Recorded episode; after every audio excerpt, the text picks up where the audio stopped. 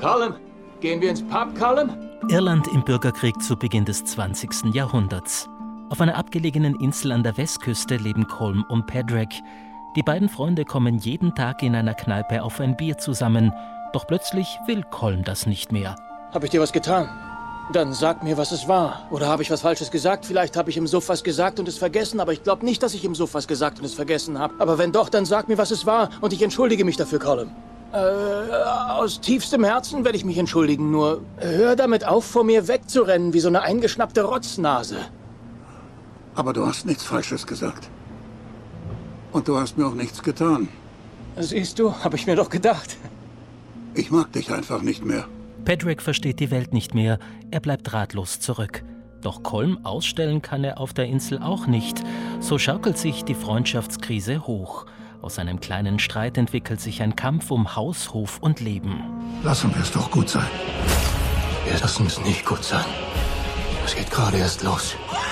The Banshees of Inisherin ist makaber und rabenschwarz. Mit skurrilen Figuren und mit Colin Farrell in seiner vielleicht besten Rolle.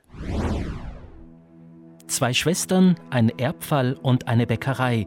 Das sind die Zutaten in der Romanverfilmung Die Insel der Zitronenblüten. Willkommen. Keine Veränderung. Doch, du siehst noch besser aus. Endlich lernen wir uns kennen. Zwei Schwestern kommen, nachdem sie jahrelang keinen Kontakt mehr zueinander hatten, wieder zusammen. Die beiden haben auf Mallorca eine Bäckerei geerbt. Völlig überraschend, denn die gehörte einer Freundin ihrer Großmutter. Ihre Nachforschungen erweisen sich als schwierig. Sag mal, hat dir Lola erzählt, weshalb sie nicht mehr in deren Elternhaus arbeiten wollte? Geht das wieder los? Hat es Probleme gegeben? Ihre Mutter konnte sie nicht leiden. Reicht das?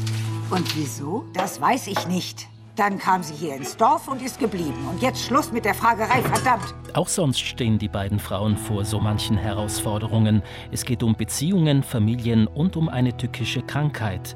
Viele dieser Konflikte löst der Film leider nicht wirklich plausibel auf. Hinzu kommt, dass Teile der Geschichte etwas kitschig und melodramatisch daherkommen. Was dennoch bleibt von der Insel der Zitronenblüten, ist ein stimmungsvoller Ausflug ins sommerliche Mallorca und berührende Momente zweier Schwestern, die wieder zueinander finden.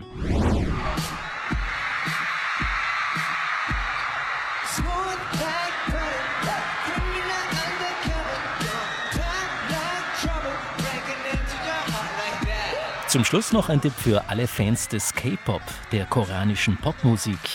BTS, die wohl größten und erfolgreichsten Vertreter dieser Musikrichtung, gibt es nun für wenige Tage in einem Konzertfilm zu erleben.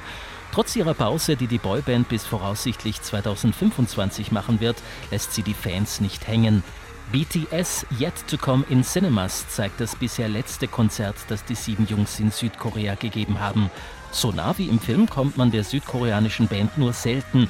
Und auch das Kinoticket ist mit 18 Euro um einiges günstiger als eine Eintrittskarte für ein echtes Konzert. Das gibt es erst ab 50 Euro, sofern man überhaupt eines ergattert.